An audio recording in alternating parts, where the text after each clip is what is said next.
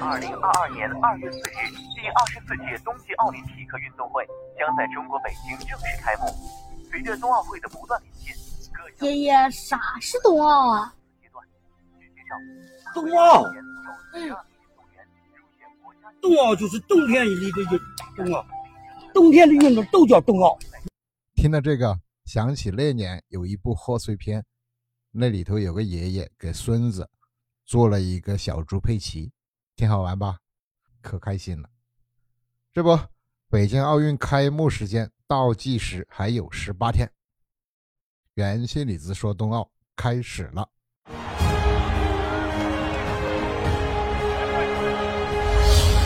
冬奥会呀，从一九二四年开始，到现在已经是将近一百年了，已经举办了二十三届。二零二二年这一届呢，北京成为了世界上第一个既举办过夏季奥运会又举办过冬季奥运会的城市。元气李子说冬奥开篇第一期，让我们一起来回顾一下冬奥历史上的那些趣闻、趣事。从另一个角度去了解我们的冬奥。爷爷，还有啥是冬奥啊？你还记不记得爷给你做那个雪橇？雪橇？还记得一九八零年的冬奥会吗？那一年的冬奥开始之前啊，举办地普莱西的湖雪量很少，组委会只好人造雪啊。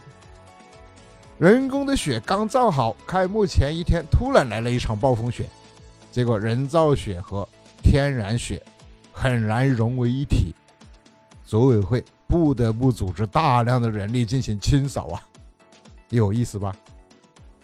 过了几年，二零零二年，为了纪念九幺幺啊，在盐湖城的冬奥会上，美国升起的那面旗帜是。九幺幺事件发生时，世贸大楼上面那面那面破损的国旗，是不是令人难忘啊？还有九四年牙买加利列哈默尔的冬奥会，牙买加的有舵雪橇队非常有名，他们是参加了迪士尼影片《凉快的跑道》的拍摄的，经过了长时间的训练，这么一个演出队伍参加了冬奥会。还取得了不错的成绩，是不是挺巧啊？是不是也挺有意思啊？到了二零一四年，奥运会留下一个难忘的记忆是，那个五环变了四环，奥运变了奥迪。雪绒花绽放变成奥运五环的那个环节出现了失误啊！这么大的失误，真是丢死人了。它右上角那一朵雪绒花没有绽放出来，所以五环就变成了四环。不过呢，闭幕式上，俄罗斯人利用这个失误自嘲了一把，反而赢得了掌声。二零一零年的温哥华冬奥会开幕式上那个失误，你还记得吗？原本会出现四根欢迎柱，但因为液压的原因，技术故障。还是设备故障呢？最后只有三根柱子跟全世界见面，有一根不见了。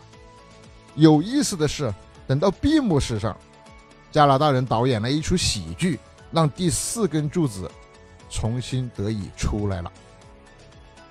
比较近的，没过几年啊，也就是二零一四年的索契冬奥会，俄罗斯的一个运动员索布洛夫，他不走寻常路啊。他为了应对奥运村无聊的生活，他在头盔上发布了手机号码求关注，从而一炮走红，就这么火了，有意思。索布洛夫后来说呀，他一共收到了两千多条短信，由于陌生的朋友太多了，他最后也不知道到底跟谁在聊天，真是太有意思了。这么一个举世瞩目的这么一个重大的盛会，也会有阴差阳错。也有输入的地方，但是这些输入的地方，我们换个角度去看它，成为了一些趣闻轶事。让我们从这些异闻趣事中，对冬奥有了更多的了解，这也不失为一件好事啊！冬奥行将百年，世界一同走过。元气李子说冬奥各种趣闻，让你从另一个角度拉近冰雪运动和我们大众的距离。办好北京冬奥会，让我们更多的伙伴参与冰雪运动，享受冰雪运动的力与美、速度与激情，都离不开冰雪运动的普及。我们传播好冬奥文化，认识冬奥，了解冬奥，助力冬奥。欢迎你关注元气李子说冬奥。